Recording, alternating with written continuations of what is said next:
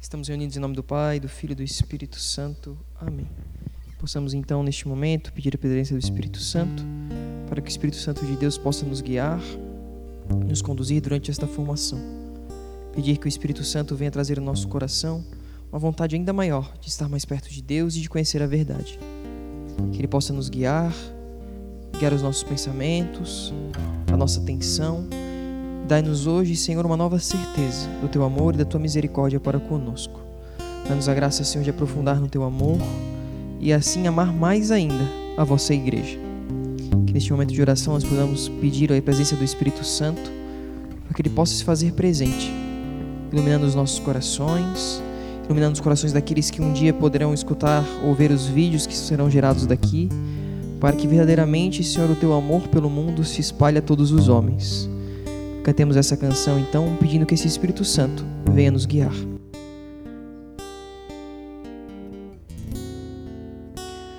Eu navegarei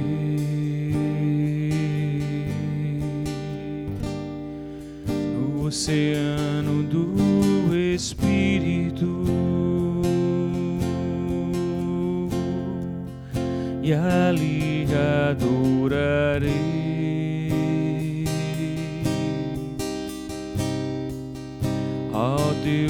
Meu amor.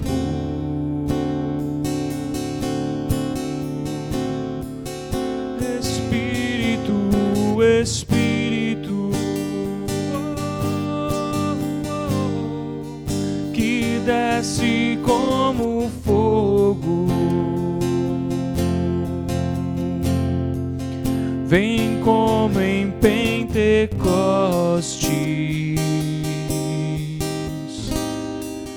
E enche-me de novo. Espírito, Espírito, oh, oh, que desce como fogo. Vem como em Pentecoste.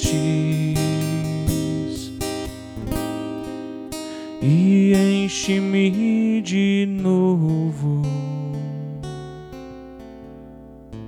Pedimos à Virgem Maria, esposa do Espírito Santo, que possa nos guiar e nos acompanhar durante toda essa formação.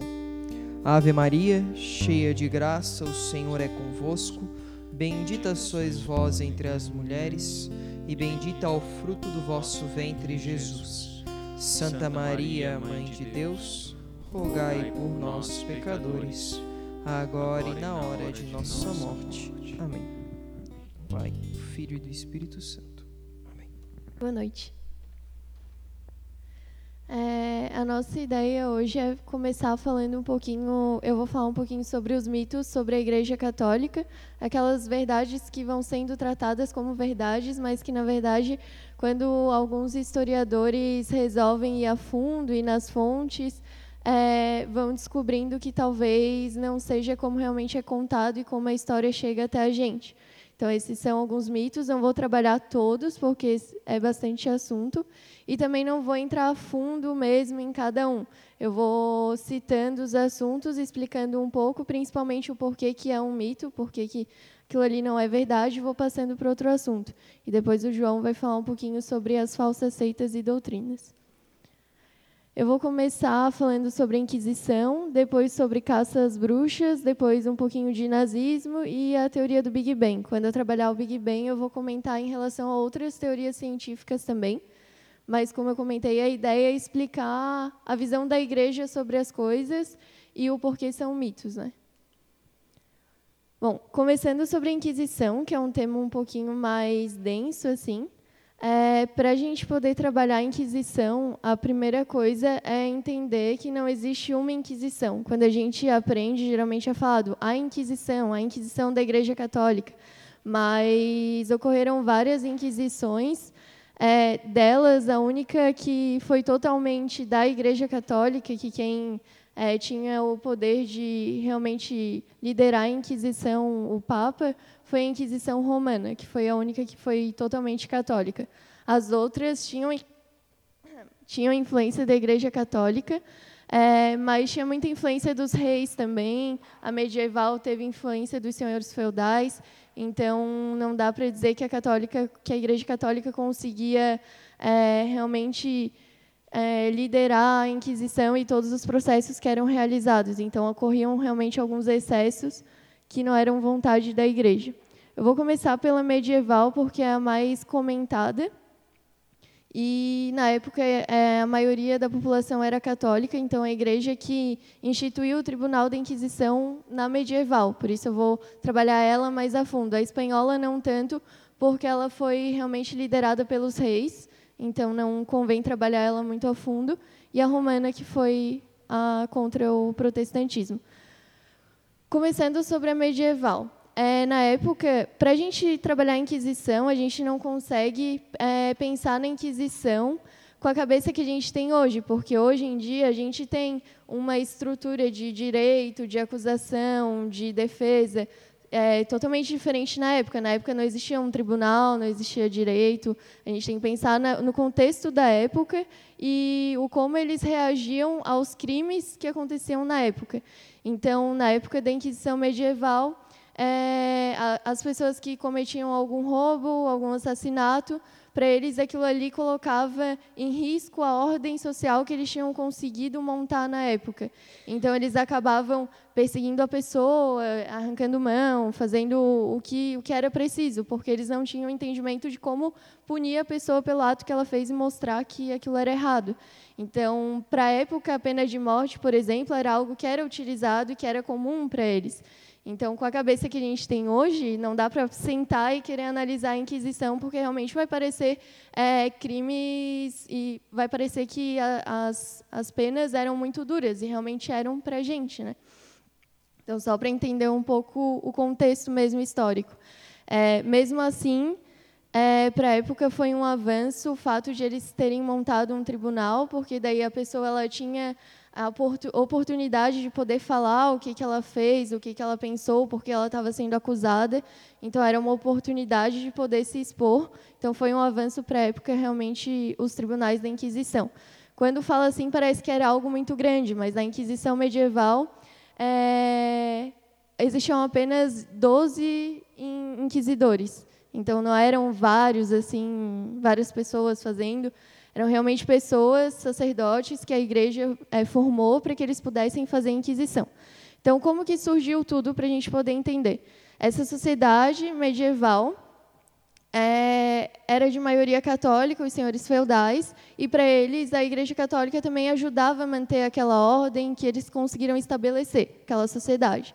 E aí começou a se espalhar uma heresia, que era a heresia cátara, e ela foi se espalhando para alguns feudos, e aquilo ali foi colocando em risco a, a ordem deles. E aí os, o próprio povo foi ia atrás dos cátaros e queria matar, queria perseguir, porque via que aquilo ali estava causando uma destruição da sociedade deles.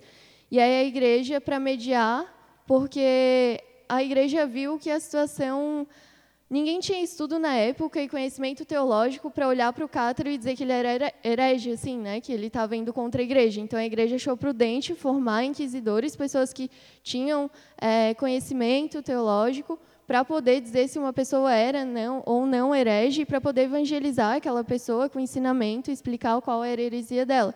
Então, a ideia da Inquisição foi conter o povo que estava realmente matando e jogando na fogueira. Isso realmente acontecia por parte do povo. E a Inquisição veio para frear um pouco disso.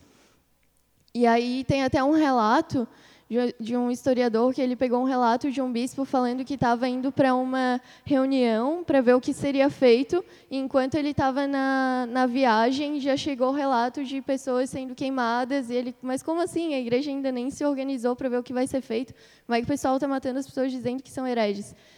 A heresia cátara era uma heresia em que eles separavam é, a matéria do espírito. Então, para eles, tudo que era material era ruim, inclusive é, o batismo, a Eucaristia, porque usava o pão, usava a água. Então, para eles, todos os sacramentos eram errados.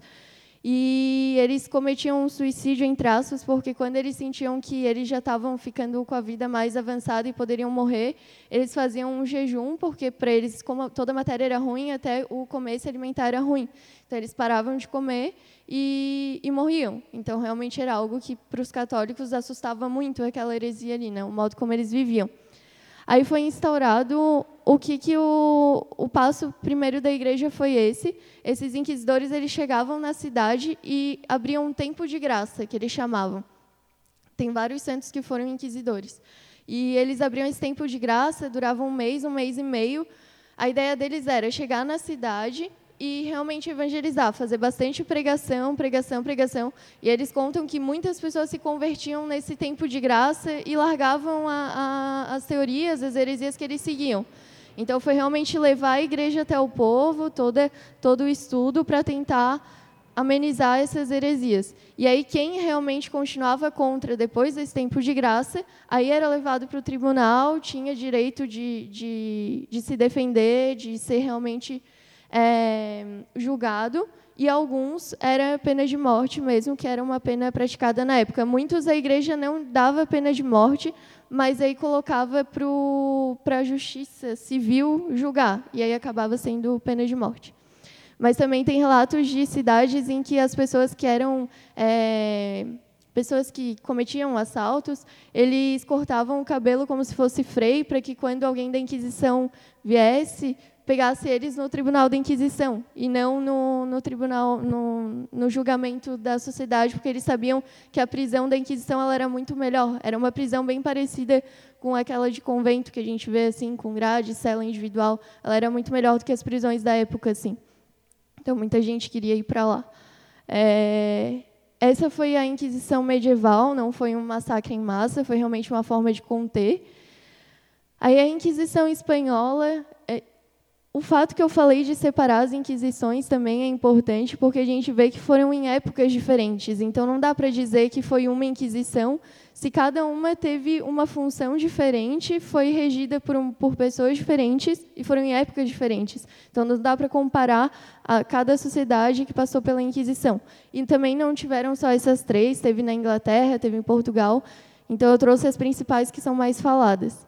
A Inquisição espanhola só rapidamente. Eram o, o, rei Fernando e a rainha Isabel, eles eram católicos, e aí muitos dos muçulmanos e dos judeus começaram a se converter ao catolicismo como um receio pelos reis serem católicos. E os católicos que já eram antes começaram a se sentir um pouco afrontados, como se fosse mudar um pouco do catolicismo essas, esses novos cristãos que eles chamavam. E aí começou um pouco dessa perseguição, até por parte dos reis também, porque não aceitavam muito essas novas conversões. E foi aqui teve um pouco mais de, de realmente julgamentos e mortes. Depois eu trago alguns dados. Mesmo ela tendo sido a pior, digamos assim, ela, os dados ainda são poucos assim em relação às mortes que causou. É, já a Inquisição Romana, como eu comentei no início, foi liderada pela Igreja. Foi na época do protestantismo. Então a Igreja queria conter, principalmente, a questão de. Depois o João vai trabalhar mais isso, mas de é, leitura literal da Bíblia, assim. Então a igreja acabou julgando na romana o Galileu Galilei, que eu vou explicar certinho, é, e outros cientistas que, que tentavam, não pela ciência, mas pela questão de, de querer interpretar de sentido literal a palavra e misturar isso com a ciência, não pela ciência em si. Mas acho que, de modo geral, é isso. Realmente, quando for trabalhar a Inquisição, entender qual que está sendo falada, de qual país, de qual idade, de qual tempo, porque cada uma teve uma circunstância diferente. É, como eu comentei, tem santos dos dois lados da história. Santa Joana d'Arc, ela foi vítima, vamos dizer assim, da Inquisição. Ela participou da Guerra dos 100 Anos. Ela, desde os 13 anos de idade, ela já conversava com São Miguel Arcanjo e São Miguel Arcanjo foi conduzindo ela a liderar o exército na, na Guerra dos 100 Anos para defender a França e tentar amenizar a situação. E aí ela foi pega pelo, pela Inglaterra, né? E aí ela foi tida como prisioneira. E aí a Inglaterra levou ela para o Tribunal da Inquisição e infelizmente, realmente nos relatos, ela foi julgada por um bispo mesmo.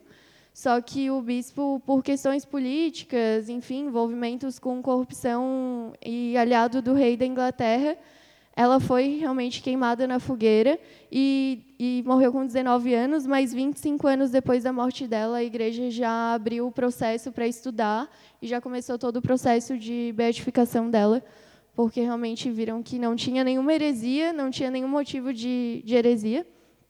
Então, foi um processo totalmente inválido e considerado nulo pela, pela igreja. Só para mostrar que realmente é, a igreja não conseguia ter controle de tudo que se passava. Então, tem a Santa Joana d'Arc que, que morreu pela Inquisição da Inglaterra. Né?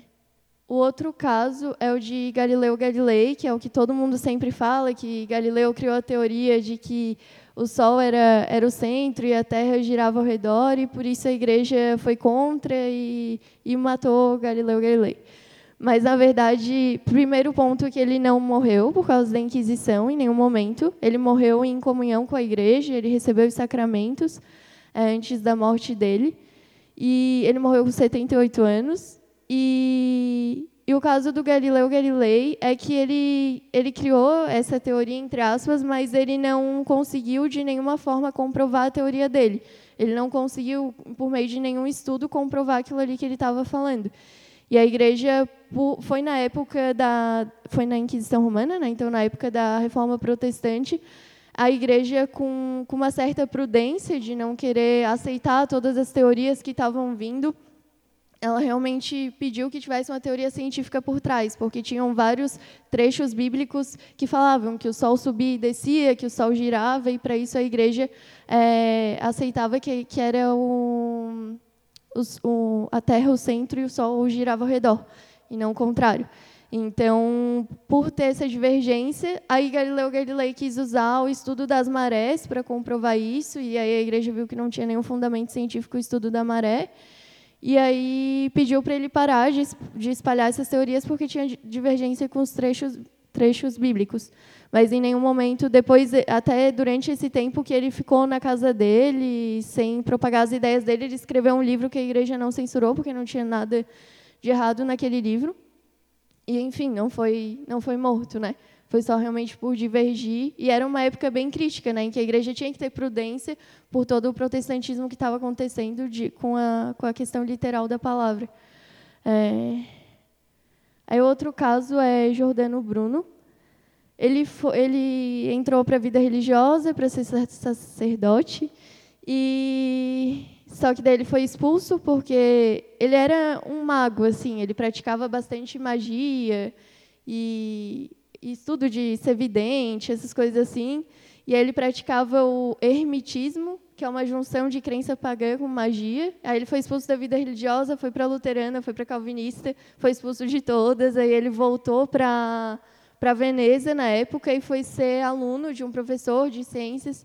E aí esse professor viu que ele não praticava ciência, sim, utilizava outras outras magias, enfim. E aí entregou ele para o Tribunal da Inquisição. Ele foi julgado durante oito anos. Ele não quis fazer penitência, não quis é, cumprir outras formas. E aí ele realmente foi morto, o Jordano Bruno.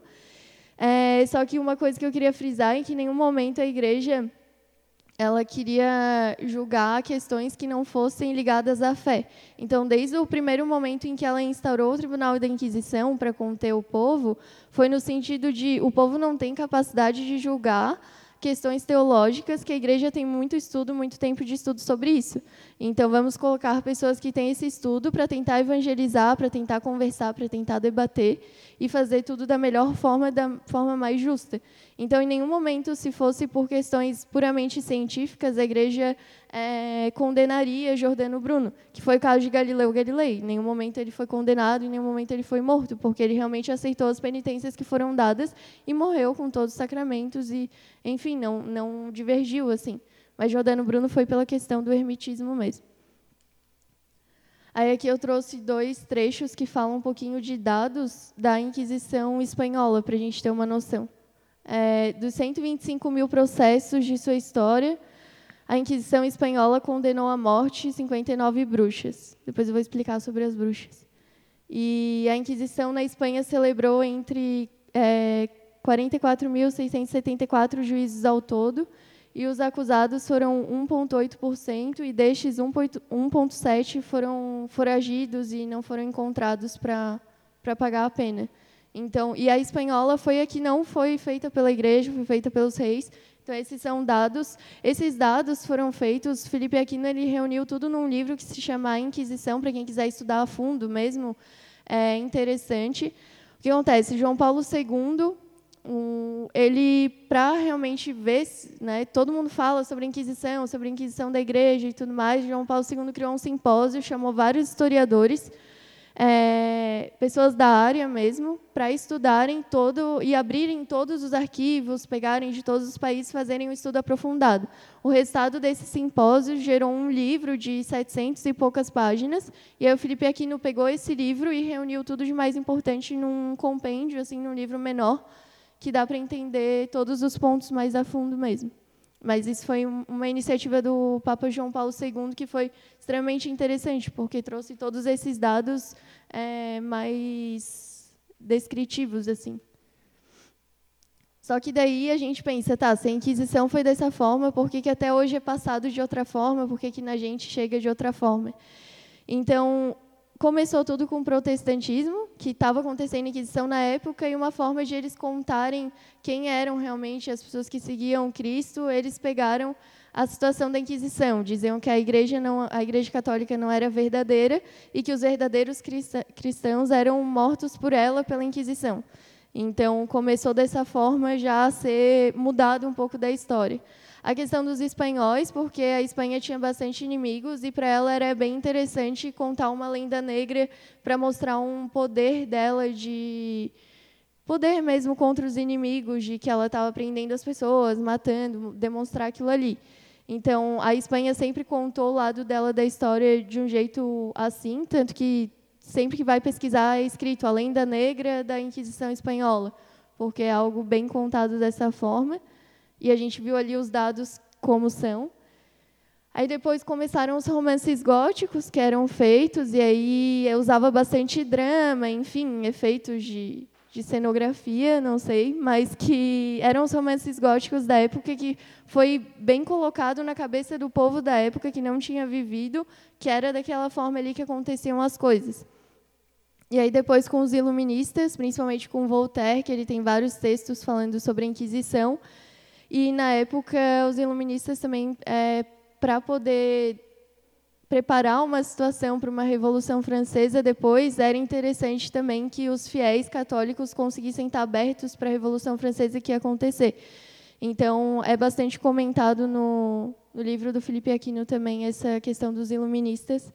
E principalmente Voltaire tem bastante texto dele falando da Inquisição, sem trazer dados históricos mesmo de, de historiadores, mas simplesmente repassando o mito que foi criado. Então, só para a gente entender como é que foi sendo recontada a história, e depois só com o Papa João Paulo II abrindo todos os documentos, que com certeza deu muito trabalho, de fazer toda a análise para poder ir, ir desmistificando. Sobre as bruxas, eu não comentei sobre elas em relação à Inquisição, porque não era o foco mesmo. A igreja só queria ver é, quem realmente estava praticando heresia e tentando passar estudo para as pessoas. As bruxas, a caça às bruxas em si foi feita pela Inquisição protestante, que aí é outro assunto, mas prote protestantismo eles levavam bem literal a palavra e falava bastante sobre questão de usar bruxaria, essas coisas, e aí eles começaram a ir perseguindo as bruxas, então não foi um fenômeno católico em si. Só que é muito atribuído até para pensar para hoje. Eu fui em alguns sites que não são nada a ver com a igreja para ver o que, que eles usam contra. E aí uma das coisas que eles usam contra é o livro Martelo de Bruxas. E aí eu fui atrás da, da fonte católica para ver o que, que é falado.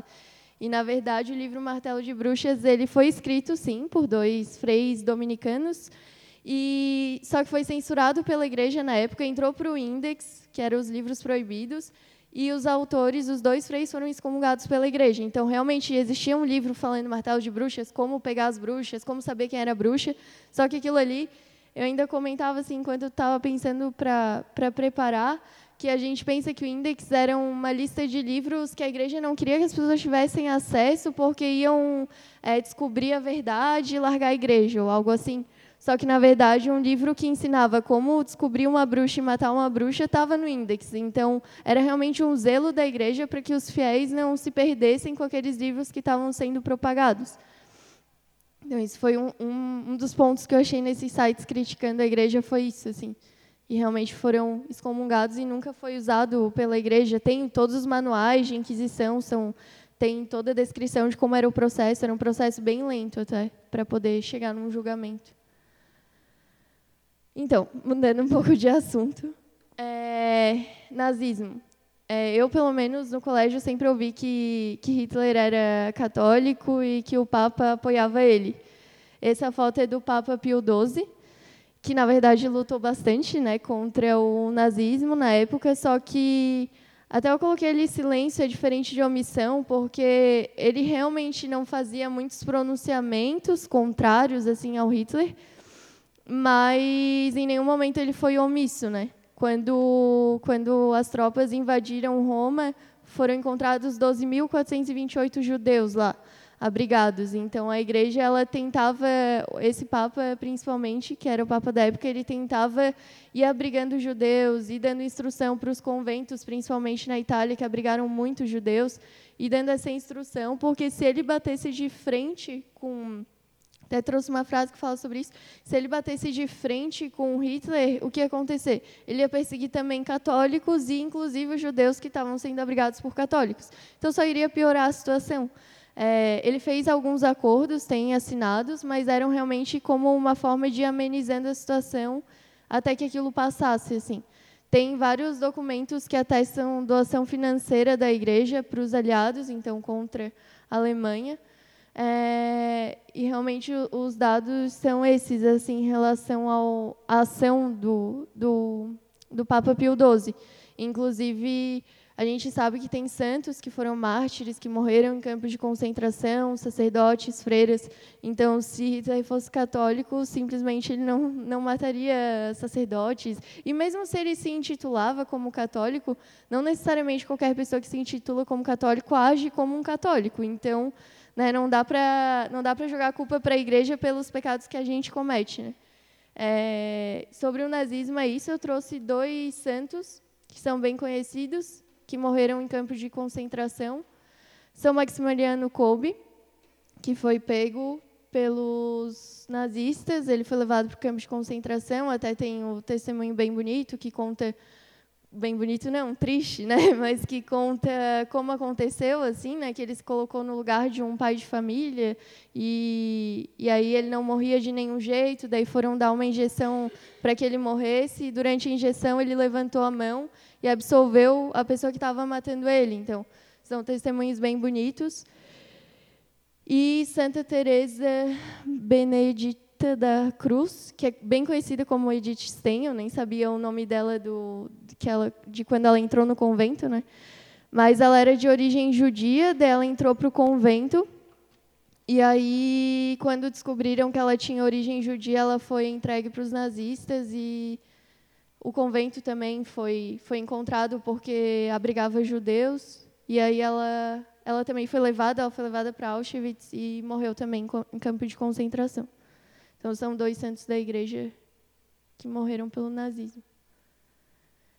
E aí agora eu passei um pouco sobre os fatos mais históricos, assim, né? Que seria a Inquisição, nazismo. É... Existem vários outros que a gente conhece que também são falados, mas não dá para aprofundar muito, né? É... Então eu vou passar para a parte da ciência agora para a gente entender se a igreja é realmente contra a ciência, ou se é a favor, o que, que ela pensa. Começando pelo Big Bang, muitas pessoas acham que por causa do que está escrito em Gênesis não seria aceito a teoria do Big Bang, mas na verdade Gênesis é, um, é uma alegoria de como foi feito tudo, mas não é para ser levado em sentido literal, é um sentido realmente salvífico, de que a gente leia, entenda a, a teologia, a parte da doutrina de como foi feito, mas não a parte científica, a parte física. E por isso que a ciência e a religião são tão complementares, porque o Big Bang explica o como que se deu, como aconteceu. Então, a igreja nunca vai ser contra algo que seja comprovado realmente de forma ética, de forma correta. é, não tem como ser contra algo que realmente comprova a natureza, né? O que aconteceu. Tanto que quem criou a teoria foi um padre, foi um sacerdote. E até a, a foto no início era dele com, com Einstein conversando. Porque o que acontece? Ele criou a teoria e Einstein não aceitava muito a teoria, porque ele ainda não tinha conseguido comprovar, então eles tiveram várias discussões. E depois tem relatos de várias palestras que Einstein deu junto com ele, por, por ter entendido a teoria e terem chegado a uma conclusão de que aquilo ali era aceito. E, e até o pronunciamento que o, que o Papa Francisco deu recentemente, falando sobre o Big Bang, que era algo aceito, muitas pessoas se chocaram, acharam que foi uma evolução da igreja aceitar, mas na verdade não. Né? É, é isso que eu falei da, da complementariedade entre a ciência e a religião. Então, o que o Papa, Papa Francisco falou é que a criação do mundo não é obra do caos, mas deriva de um princípio supremo que cria por amor. O Big Bang não contradiz a intervenção criadora, mas a exige. Em vários vários momentos assim, vendo os fatos científicos, a maioria lá no início mesmo eram padres, sacerdotes que se dedicavam bastante à ciência e sempre levava para Deus, porque se se a, se a natureza foi criada por Ele, a natureza sempre vai levar para o Criador. É algo que sempre vai acontecer. Então, a igreja não tem medo de que a ciência evolua, e, inclusive incentiva que, que evolua, desde que não, fi, não, não cause problemas éticos, como é o caso das células-tronco, que agora já não se faz mais com fetos, etc. Mas, realmente, se não tem esse problema ético, essas, essas questões, a igreja sempre vai, vai aprovar. E aí eu trouxe aqui alguns fatos que não sei se todo mundo conhece, então eu vou citando só alguns padres que criaram algumas coisas importantes. Padre Guizo de Arezzo, que inventou as notas musicais. Mendel, que é o pai da genética. Copérnico, que é o pai da teoria heliocêntrica, a mesma que foi discutida do Galileu Galilei, e ele era católico, o Copérnico. É, Jean-Baptiste Carnoy, que promoveu o uso do microscópio e foi pioneiro no estudo das células. Roger Bacon, que também é bem conhecido, que era um matemático, estudava ótica e também criou, foi um dos precursores do, do moderno método científico. E o Nicholas Steno também, que é bem conhecido, que trabalhou a questão de geografia, geologia, ciência da Terra, assim. É, são só alguns, né? Tinha um site mesmo que tinha uns 50 e poucos sacerdotes, a invenção de cada um. Então, só trouxe os mais conhecidos. E e esses dois trechinhos deixaram bem claro, assim, os dois também são conhecidos, principalmente o, o pastor, não sei como é que fala, mas que fez todo aquele experimento lá da pasteurização, que a gente estuda, é, de que quanto mais eu estudo a natureza, mais me maravilho com a obra do Criador, que foi aquilo que eu falei, né, que a ciência sempre vai levar para o Criador. Não há nenhuma questão de fé sobre qual a ciência possa afirmar algo, e quanto mais nos surpreender, já que sabemos de, de antemão que não pode haver incompatibilidade alguma entre o objeto da religião e o da ciência, ou seja, entre a verdade e o verificável. Realmente, a gente acredita numa verdade e sempre a ciência vai levar para essa verdade e só vai comprovando cada vez mais. Até uma das coisas, ali quando eu comentei do Big Bang, naquela entrevista, o Papa Francisco ele comenta também sobre o darwinismo, que é muito comentado, teoria da evolução. É, e a igreja também não é contrária, desde que seja provado realmente, não que o homem veio do macaco, porque não é isso que Darwin fala em si, mas fala na questão da evolução das espécies. E a igreja não, em nenhum momento se coloca contrária, desde que chega a uma conclusão que ainda não, não se chegou, né? Mas realmente essas frases só vêm reafirmando o quanto as coisas vão caminhando juntas sempre. E aí, só para fechar, a questão de que realmente muitas coisas que a gente vai vendo e vai ouvindo, principalmente no colégio, e vai repassando também, é, é por, por falta de conhecimento, assim, né? É, enquanto eu ia escolhendo os tópicos, nossa, muito importantes ficaram de lado, que eu ficava, ah, isso precisa falar. Por exemplo, o, o, a questão da escravidão, do racismo, é, de que a igreja dizia que os negros não tinham alma, mas, na verdade, é, era dado todos os sacramentos né, para pro, os negros. Então, se a igreja achava que eles não tinham alma, como que dava todos os sacramentos? Como que evangelizava? Padre Antônio Veira, que é super conhecido, que fazia toda a evangelização também, todos os jesuítas. Então, é, é, às vezes difícil de encontrar o, a informação, até porque às vezes não tem em português, não tem estudo feito realmente. É, mas quanto mais a gente vai procurando, mais a gente vai conhecendo, a gente vai percebendo que existe uma verdade e tudo precisa caminhar para ela. Então, se a gente tem dúvida de algum assunto, se alguém pergunta para a gente alguma coisa e a gente não souber, com certeza tem ainda mais hoje, que a comunicação é super fácil o acesso para a gente encontrar as informações. Então, realmente, eu indico, eu usei esse livro aqui, que é As Grandes Mentiras sobre a Igreja Católica, desvende os mitos sobre o catolicismo. Cita várias coisas, várias mesmo. E vale a pena ler para quem tiver alguma dúvida sobre a Inquisição em si, aquele que eu falei do Felipe Aquino também.